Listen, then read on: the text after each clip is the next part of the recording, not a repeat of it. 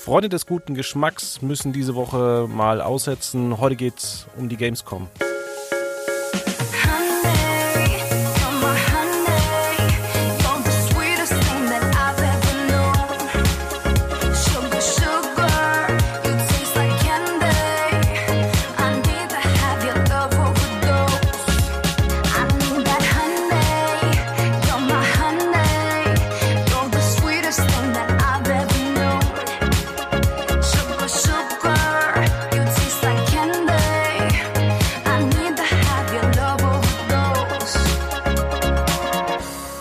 Herzlich willkommen bei Quotenmeter FM. Wir reden über die Gamescom. Dessen Vorläufer gibt es schon seit 2002. Damals startete man unter dem Namen Games Convention in Leipzig mit nur 80.000 Besuchern. Seit 2009 findet man unter dem aktuellen Namen in Köln statt. Im letzten Jahr waren 370.000 Besucher am Start. Äh, ja, und in diesem Jahr waren auch zwei Fachbesucher zu Gast, die von Quotenmeter kommen. Zum einen Niklas Spitz. Hallo und Martin Seng. Einen schönen guten Tag. Ja, dann frage ich doch erstmal so ins Blaue hinein. Ich war noch nicht da. Ich bin auch am überlegen, ob ich noch hinfahre. Ich habe auch äh, ein Fachticket. Ähm, die Einzelkarten sind ja alle restlos schon ausverkauft. Wir zeichnen am Donnerstag auf. Ich habe schon die Pressemitteilung irgendwann am Mittwoch Vormittag bekommen. Warum zieht die Gamescom so viele Menschen an und äh, was hat euch da so bewegt? Kann dir gerne den Vortritt lassen, wenn du zuerst möchtest. Okay, also ich denke, ähm, es ist ja, man spricht ja eigentlich von einer Messe, aber ich finde, die Gamescom ist mittlerweile in den letzten Jahren so viel mehr geworden eigentlich. Also gerade der Entertainment-Faktor ist so groß wie kaum vergleichbar mit irgendeiner anderen Messe. Und zusätzlich glaube ich, dass ähm, die Gaming-Community auch immer sehr eng vernetzt ist und zwar auch über online dass die Gamescom dann auch für viele eine ideale Möglichkeit ist, sich einfach neben diesen ganzen neuen Spielen, die man zusätzlich noch äh, anspielen kann, auch mal zu treffen und zu connecten. Und ich finde, das ist so was, was man in den letzten Jahren auch ganz stark gemerkt hat, dass so der Trend dahin geht, dass man viel mehr wegen Personen auch hinkommt und nicht nur wegen den Spielen, die man irgendwie exklusiv jetzt sehen kann, die bald rauskommen. Tja, also grundsätzlich würde ich dir natürlich recht geben. Allerdings als Privatbesucher, der ich lange Zeit war auf der Gamescom, muss ich sagen, dass die Messe fürchterlich ist. Wenn man natürlich vom Fach ist oder wenn man einen Presseausweis hat und auch am Pressetag reinkommen kann, ist die Gamescom ja sehr entspannt. Man muss sich nicht durchdrängeln, man hat seine Termine, die man vereinbart hat. Als Normalbesucher allerdings teilweise fünf oder noch mehr Stunden für die wirklich großen AAA-Titel anzustehen, ist teilweise schon eine Zumutung. Ändert aber nichts daran, dass die Gamescom immer noch ja, einen gewissen Flair hat für Gamer, die mit Abstand größte Werbemesse auch in der Hinsicht ist. Ja, und bestimmt auch in Zukunft seine Größe beibehalten wird. Ja, da will ich auch mal einsteigen, denn ähm, andere Messen wie die Cebit oder auch früher die Systems, wer noch so ein bisschen computeraffin ist, ähm, wird die vielleicht noch kennen. Die Cebit ist äh, inzwischen ja eigentlich ähm, fast tot. Ja, ist es vielleicht auch so ein bisschen das Problem der, der Gamescom geworden, dass die so erfolgreich geworden ist und hat der, der, ja, der Cebit das Wasser abgegraben? Boah, das ja, also ist echt schwer zu sagen. Also ich würde sagen, also für, um für eine junge Generation auf jeden Fall zu sprechen, ich glaube, dass es da auf jeden Fall ist, dass die Gamescom da den Schneid abgekauft hat, weil wenn man was hört und irgendwas mit Computern hält, dann geht man in erster Linie auf jeden Fall auf die Gamescom und die anderen Messen nimmt man da, glaube ich, echt kaum mehr wahr. Absolut. Wir haben ja schon gesagt, die Gamescom ist bei weitem nicht mehr nur für Videospiele, sondern für alles. Es ist eigentlich eine Technikmesse, eine All-Round-Messe. Beispielsweise Facebook ist ja auch da. Genau. Facebook ist ja auch schon da und die haben ja nicht wirklich was mit Videospielen zu tun. Eine Technikmesse, Entertainment, eigentlich ist praktisch alles vertreten dort. Also ist das eigentlich inzwischen so die coole ähm, Cebit und man kann eigentlich ja die in die Tonne treten und die haben vielleicht auch so ein bisschen einen Anschluss verpasst, weil ähm, früher war ja tatsächlich auch die CeBIT, die Entertainment-Messe. Äh, ähm, man hat es nicht geschafft, diese ganzen Player wie jetzt äh, die Telekom oder so ähm, interessant auf der CeBIT zu gestalten, sondern es ist ja jetzt ähm, wirklich sehr unterhaltend auf, auf der Gamescom.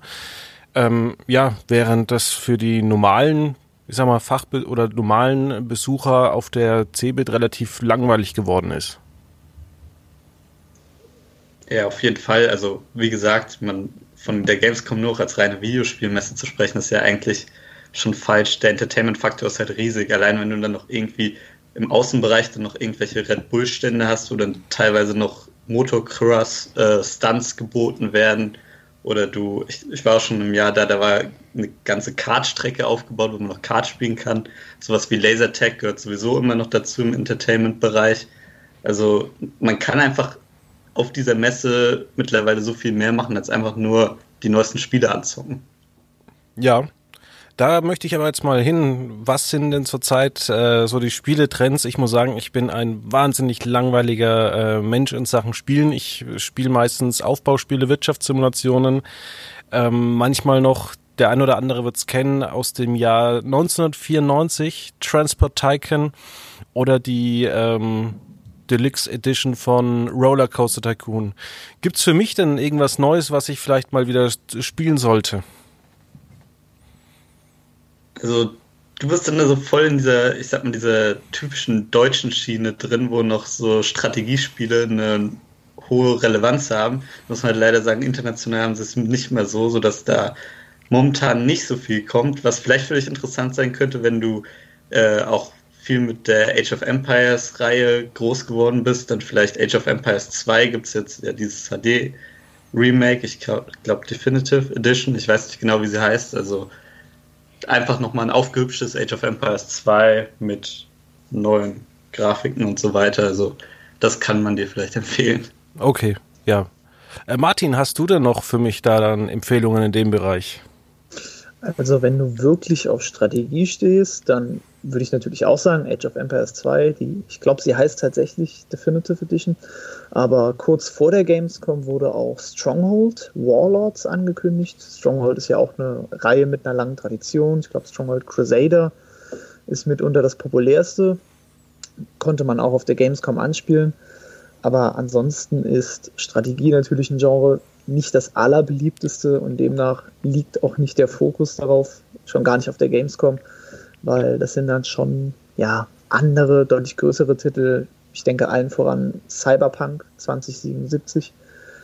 Der Titel, der heiß erwartetste, der in naher Zukunft rauskommt. Und da waren die Warteschlangen auch mitunter am längsten. Definitiv. Also für Cyberpunk stand ich selbst auch am Fachbesuchertag fast eineinhalb Stunden in der Schlange. Das Am Besuchertag ist das ordentlich. Ja. ja. Aber wer weiß, ob es die hohen Erwartungen überhaupt erfüllen kann. Ja, was, ich bin was mir so da bisschen, noch nicht so sicher. Genau, was da so ein bisschen schade ist in die Richtung ist, dass man sich ja im Vorfeld oder zumindest im weiten Vorfeld noch die Hoffnung gemacht hat, dass man auf der Gamescom vielleicht auch zum ersten Mal selbst was spielen kann von Cyberpunk. Aber es wird eben nur eine 30-minütige Demo gezeigt, in der ein Entwickler spielt und ein anderer Entwickler ein bisschen was dazu erzählt und mehr nicht leider. Aber da der Hype um das Spiel eben so groß ist, stellen die Leute sich da eben auch wie blöd an und wollen irgendwie alles aufsaugen. Was sind denn die weiteren Trends, die man zurzeit so auf der Gamescom entdecken kann in Sachen Spiele? Was mich persönlich sehr verwundert hat, war, dass VR ein relativ kleines Thema geworden ist. Es gab ja vor ungefähr drei Jahren, sagen wir dreieinhalb, diesen extrem großen VR, Virtual Reality Hype. Auf der letzten Gamescom, auf der 2018er Gamescom, war ich ein bisschen überrascht, dass so wenig da war. Und auch dieses Jahr muss ich sagen, ich hätte in der Hinsicht deutlich mehr erwartet und wurde ein bisschen enttäuscht. Aber ist das vielleicht auch so ein Thema, was äh, die Menschen ja gar nicht so wirklich anspricht? Also ich kann mir jetzt wenig vorstellen, mich in meiner eigenen Wohnung ähm, mir so eine Brille aufzusetzen, gerade vielleicht, wenn man noch in Beziehung ist, äh, dass man dann irgendwie am Rechner sitzt mit so einer Brille und irgendwie der Partner läuft außen rum und saugt und sonst irgendwas. Oder kocht und man ist in einer anderen Welt. Also ich glaube, das war, war ja ähnlich mit äh, 3D-Kino und mit den 3D-Filmen zu Hause. Ähm, ja, man will vielleicht nicht so wirklich aufsetzen oder sich da irgendwie, ja, sich nicht so ganz in diese, in diese Realität reinsaugen lassen. Ähm, ja, möchtest du vielleicht zuerst was sagen? Oder ja, also auf jeden Fall. Ich denke, für privat ist eben diese Hürde ist wirklich immer noch so groß. Du kannst halt meistens nicht eben sagen, selbst wenn du eine zu Hause hast, jo, ich habe da jetzt Bock drauf und zwei Minuten später bist du in-game, sondern du musst halt den, alles aufbauen. Da gehören teilweise dann ja noch irgendwelche ja, Sensoren mit dazu, die du noch mit aufbauen musst. Dann musst du noch alles irgendwie kalibrieren. Dann musst du hoffen, dass das Spiel beim ersten Mal direkt alles checkt und funktioniert. Also da gibt es schon echt viele Hürden. Wo ich VR vielleicht mittlerweile eher sehen würde, ist so im Bereich des Spielehallen oder sowas, vielleicht so eine Branche sich langsam aufbaut. Da habe ich auch zum Beispiel aus Japan schon gehört, von Leuten, die da hingereist sind, dass da schon mittlerweile echt gute Angebote gibt, wo du dann ein VR-Spiel, eine ganze Lagerhalle im Endeffekt hast, wo du dann einen Shooter hast, wo du im Endeffekt frei rumlaufen kannst und mit deinen Freunden so wie bei Lasertag oder so, daneben so einen VR-Shooter spielen kannst. Ich glaube, sowas könnte vielleicht funktionieren. Ja, wir denken da vielleicht alle nochmal an den Simpsons-Sketch, wo ähm, Bart und Lisa keine Lust haben auf Gartenarbeit, allerdings dann im äh, irgend so ein Simulator Gartenarbeit spielen. Ja, dasselbe ist ja fast schon wie bei Sims oder Animal Crossing. Zwar keine Virtual Reality Spiele, wo man aber auch einen ganz normalen Alltag nachspielt und Millionen von Menschen fasziniert sind. Aber ich konnte diese Faszination Virtual Reality nie nachvollziehen, bis zu dem Zeitpunkt, wo ich selbst eine VR-Brille auf hatte und dermaßen geflasht und beeindruckt war. Aber für einen Außenstehenden ist es super schwierig, das Ganze nachzuvollziehen, wenn man es nicht selber erlebt hat. Aber wer weiß, VR könnte sich ja immer noch weiterentwickeln, könnte ein bisschen mehr Support in der Spieleherstellung bekommen und vielleicht, wenn die Zeit reif ist, in fünf oder sechs Jahren, reden wir ganz anders über das Thema. Ja, ich glaube auch auf jeden Fall, dass VR was ist, was sich trotzdem halten wird, also nicht nur so eine Eintagsfliege ist, einfach weil es zum einen eine Nische anspricht und zum anderen, glaube ich, auch ganz viel in Entwicklung und Wissenschaft auch eine Rolle spielt. Also du kannst ja die VR-Brillen, die Technologie nicht nur für äh, Entertainment-Spiele nutzen, sondern auch für ganz viele andere äh, Anwendungen und so weiter. Also ich kenne es nur von der Uni, dass wir da teilweise schon Programme getestet haben, wo man irgendwie mit VR zusammen ein Reha-Programm für einen Kreuzbandriss und sowas aufbaut, um irgendwie motivierter an den Tag zu gehen und so weiter. Also ich glaube, dass VR sich eben allein dadurch, dass man es in so vielen anderen Bereichen noch anwenden kann, durchsetzen wird. Ja. Statt primär vielleicht im Gaming. Das kann ich mir auch ganz gut vorstellen, gerade im medizinischen Bereich wieder oder vielleicht auch im, ähm, ja, im technischen Bereich, Automobilsektor oder sowas, aber das ist ja, hat ja dann weniger was mit äh, Computerspielen zu tun. Oder Mobile Games, ähm, ja, Shooter sind ja immer in. Ähm, letztes Jahr war es, oder die letzten Jahre war es doch dieses eine, wo man sich gegenseitig abballert. Wie heißt es nochmal? wow. Ach ja, das eine. Das eine, ja. Wahrscheinlich äh, die Battle Royals. Fortnite Oder wahrscheinlich. Fortnite und Battle Royals, genau, die beiden waren es. Genau. Ja, also Battle Royale ist das Genre und Fortnite ist da so. Ach so, ups. Primus. Genau, und ich denke, der große Konkurrent war eine Zeit lang PUBG, Player Unknowns Battlegrounds.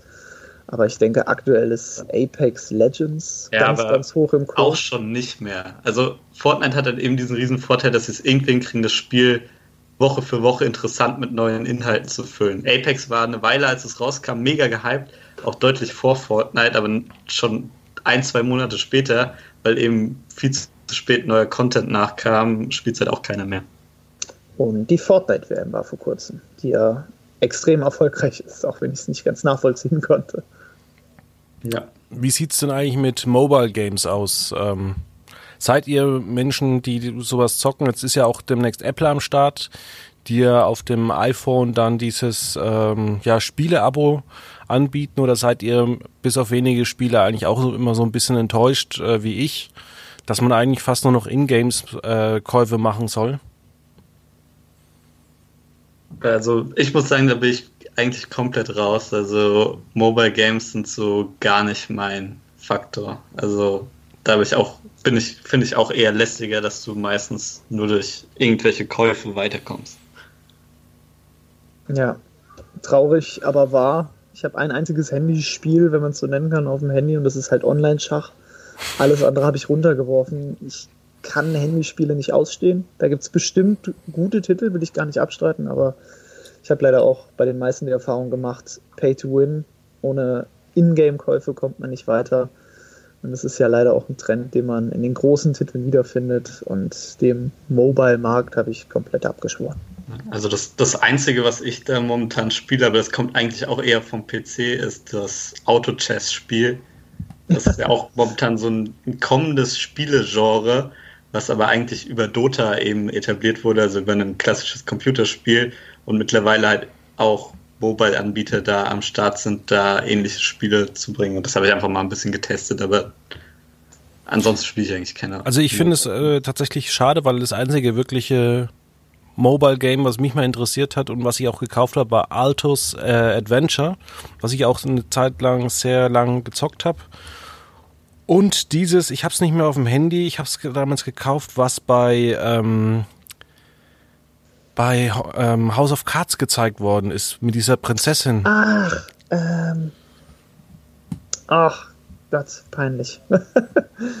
Aber das ist auch schon wieder vier Jahre her. Komm nicht auf die Namen, vielleicht weiß es ja einer unserer Zuhörer dann und kann das ergänzen. Ja, ähm, ein ganz spannendes Thema, wie ich finde, ist ja jetzt noch, Telekom hat es zuerst angekündigt, Vodafone hat am nächsten Tag äh, ja ist nachgezogen.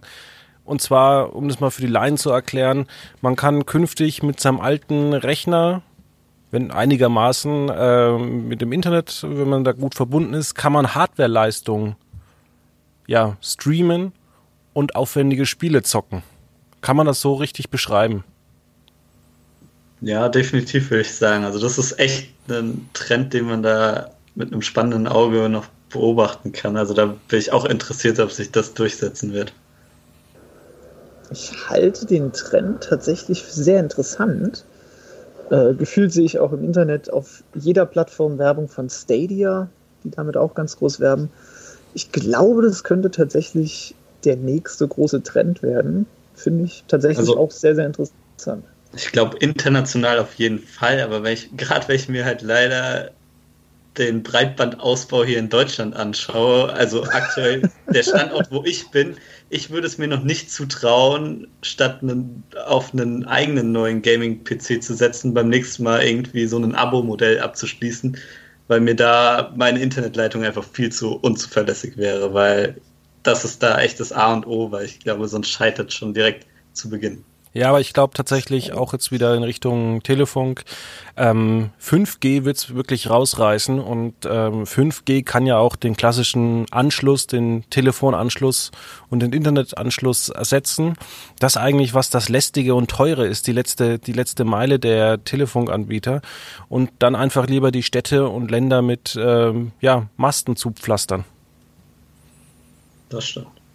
Wann das passieren wird, das kann noch eine Weile dauern. Nee, ich kann mir das tatsächlich vorstellen, dass es relativ schnell erstmal in Großstädten geht und dass man dann auch ähm, ja Bundesland für Bundesland ausbaut, weil natürlich diese, dieser letzte Meter, dass du irgendwelche Kundentermine vereinbaren musst oder wir hatten es hier im Büro, wir sitzen ja in der Petrini-Straße 14 bis 16 und ja, da gibt's einfach so menschliche Fehler, wie irgendwie, die kommen dann auf die Idee, das auf der, auf der anderen Straßenseite zu schalten, in der Petrini-Straße 15 oder ähm, davor hatten wir ein Problem, da hat einer einfach die falsche Telefonnummer eingegeben, deswegen waren wir wochenlang telefonisch nicht erreichbar.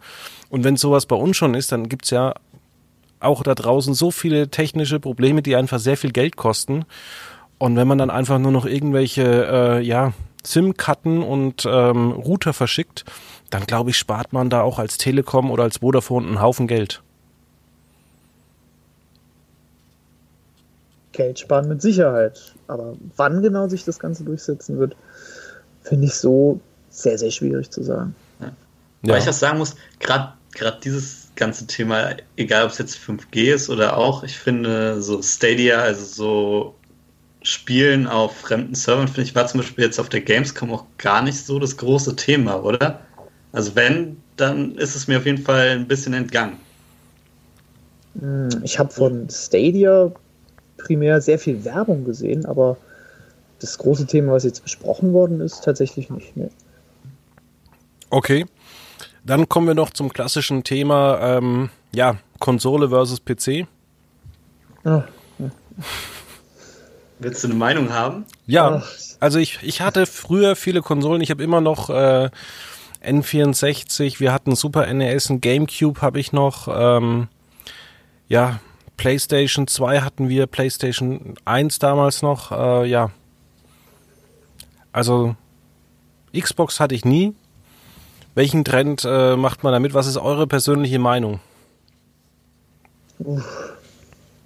Also ich bin ganz klar PC-Spieler. Also ich habe selbst, ich habe eine PlayStation 2 und eine Wii zu Hause. Aber die Wii würde ich nicht mal als klassische Spielkonsole zählen, weil das hat sich ja damals so entwickelt, dass ja so viele Leute, die sich einfach irgendwie in der Familie geholt haben und so weiter. Also es gibt so viele Leute, die haben eigentlich mit Zocken nichts am Hut, aber eine Wii haben sie trotzdem geholt. und ich bin schon immer beim PC geblieben, weil ich mir einfach denke, da kann ich mir individuell das so einrichten, wie ich es haben will und bin nicht auf ein Standardsystem angewiesen, was innerhalb von einem Jahr schon wieder veraltet ist. Tja, also grundsätzlich finde ich diese Diskussion ähm, PC gegen Konsole. Es ist ein sehr leidiges Thema, weil es gefühlt nie aufhört und sich die Fronten da ein bisschen verhärten. Ich bin zwar auf, dem, auf der Konsole groß geworden, also klassischer Consolero, aber natürlich erkenne ich halt an, der PC hat einfach die bessere Technik, er hat einfach die bessere Hardware, er hat mehr Rechenleistung, definitiv, und ist nicht so schnell veraltet wie eine Konsole. Auf der anderen Seite, wenn ich jetzt Exklusivtitel spielen möchte, wie zum Beispiel in Halo, obwohl Halo mittlerweile auch nicht mehr, holen wir was von Sony, zum Beispiel so ein, sowas wie ein God of War, wie ein Death Stranding, wie ein Metal Gear. Wenn ich das spielen muss, dann brauche ich zwangsweise eine Playstation. Liegt es aber vielleicht auch einfach daran, dass die Konsolen ja aus einer Zeit stammen, in der es äh, für PC-Anwender noch unfassbar schwierig war, Spiele zu spielen. Mein erstes Spiel war Simon the Sorcerer. Ich glaube, das war im Jahr 1994. Da musste man erst den Maustreiber in DOS installieren, dann noch den CD-Treiber.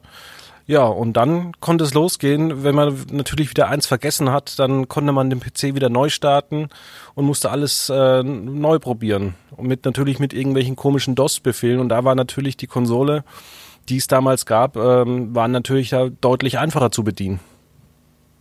Ja, also so eine große Hürde hast du logischerweise mittlerweile beim PC nicht mehr.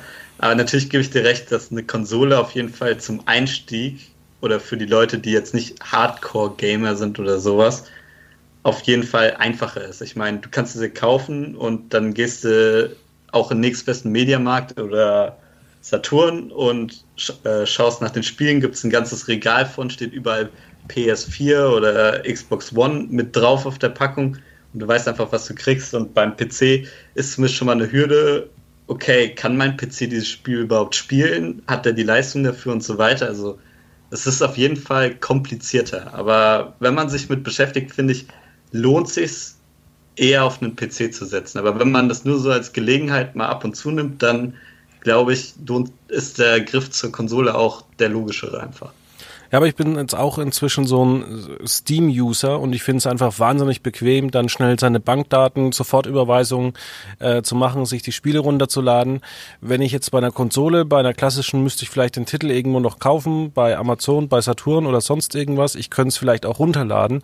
Aber was mich zum Beispiel auch total nervt beim Firestick oder sonst irgendwas, wenn du da irgendwas eingeben musst. Zum Beispiel bei TV Now, wenn ich da mein Kennwort und meine E-Mail-Adresse eingeben muss. Ich bin da echt genervt. Und äh, rein aus Bequemlichkeit würde ich da wahrscheinlich dann in der heutigen Zeit den PC ähm, ja vorziehen. Kann ich absolut nachvollziehen. Vor allem, weil das Interface, die Struktur, der Aufbau von dem PlayStation Store und auch vom Microsoft Store teilweise ein richtiger Pain in the Ass ist und ewig dauert, bis man das hat, was man haben will.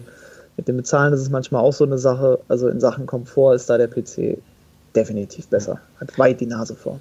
Wobei ich sagen muss, was Spiele an sich angeht, finde ich den Trend für die PC-Spieler leider auch blöd, dass halt einfach der Anteil an Konsolenspielen mittlerweile so groß geworden ist, dass jedes Spiel, was auch auf Konsole rauskommt, hauptsächlich dafür gebaut wird. Und du merkst es schon jetzt, wenn du neuere Spiele spielst am PC, so sehr wie Menüs und Co. alles freundlich für die Konsole aufgebaut sind. Und du dir denkst, ich sitze hier am PC, wieso muss ich hier mein Menü in irgendwelchen Kacheln aufgebaut haben? Ach, die Kachel. Ganz, ganz leidiges Thema. Ja.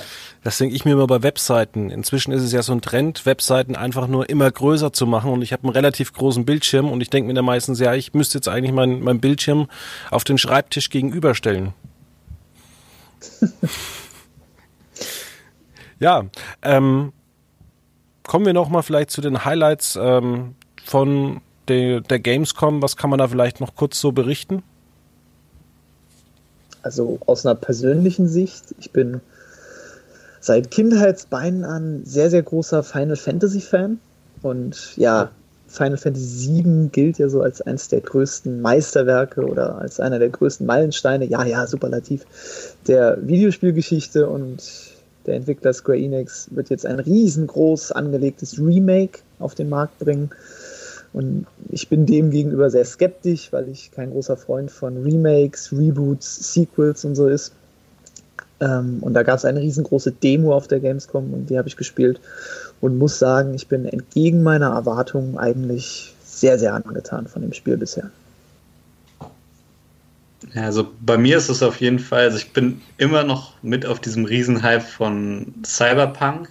Da hat mich jetzt auch den Einblick, den ich bekommen habe, der hat mich noch nicht so abgeschreckt. Ich hoffe, da setzt er immer noch drauf, dass CD Projekt Red einfach weiß, wie man da eine gescheite Spielwelt aufbaut. Was ist denn eigentlich Cyberpunk? Ich habe das noch, ich habe davon noch wenig mitbekommen bislang.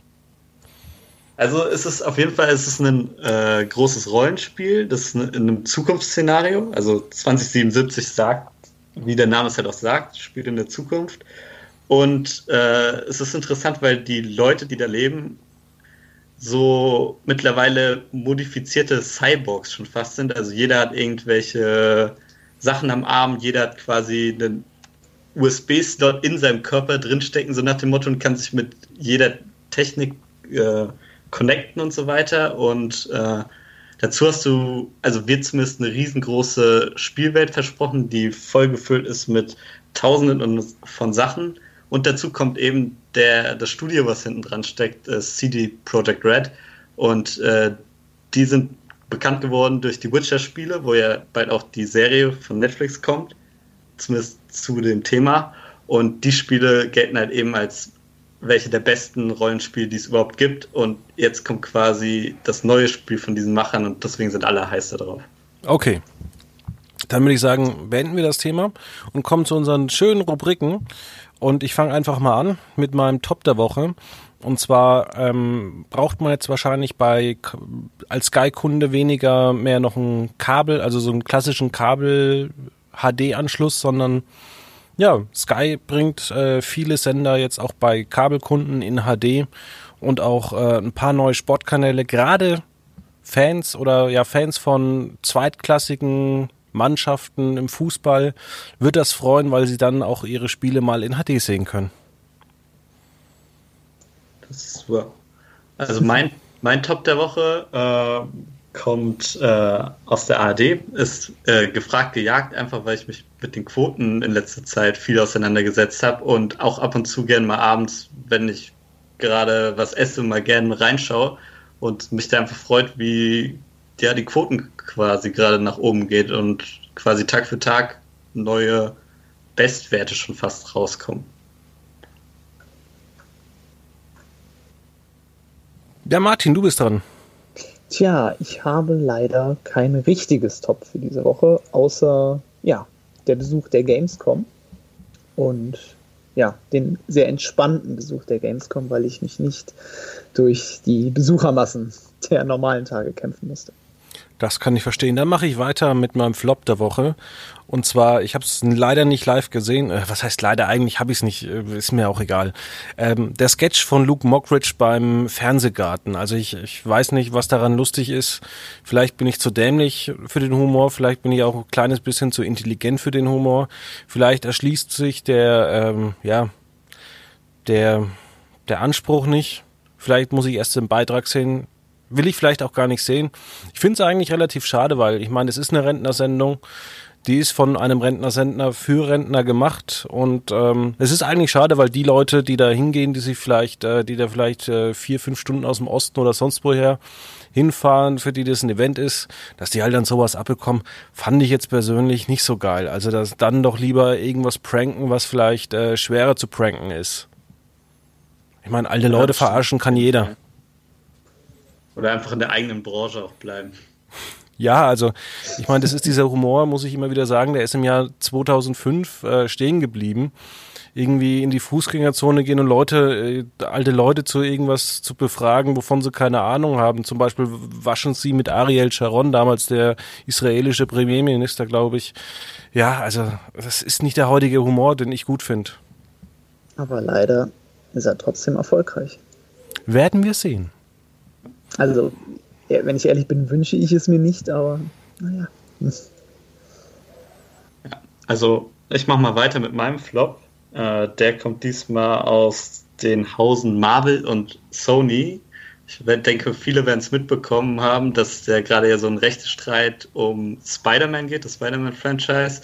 Und es jetzt so aussieht, wie als wäre eine Einigung erstmal vom Tisch. Und ähm, dadurch, dass Sony ja momentan die Filmrechte an Spider-Man hat, wird Spider-Man erstmal aus dem Marvel-Universum wieder rausfliegen und es ist, sind keine weiteren Filme geplant, was ich sehr schade finde, da ich die Filme, wo Tom Holland Spider-Man verkörpert hat, in den letzten Jahren immer sehr gemocht habe.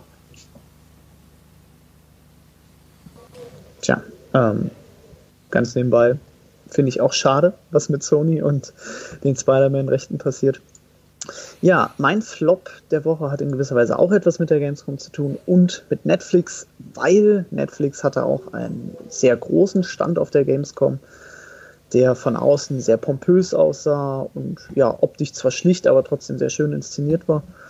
Und der Stand hat geworben mit Haus des Geldes und Stranger Things, also den ja, aktuell größten Aushängeschildern des Streaming-Senders. Und ja, der Inhalt dieser Box war sehr, sehr ernüchternd, weil man hat unter anderem das grausige Spiel zur dritten Staffel von Stranger Things beworben, was eigentlich total in die Tonne gehört und absolut daneben ist. Und deswegen war ich sehr, sehr enttäuscht von dem Auftritt des Streaming-Senders. War es besser als, ja, war es besser als das E.T.-Spiel?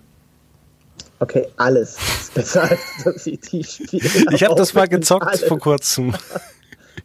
Hat wehgetan. Ja. Und es ist eigentlich nicht lösbar, dieses Spiel. es ist auch am seltsamsten am Aussehen. Sehr, sehr seltsam das Spiel. Aber die Hintergrundgeschichte ist sehr interessant. Richtig, die gibt es, glaube ich, auch bei Netflix zu sehen.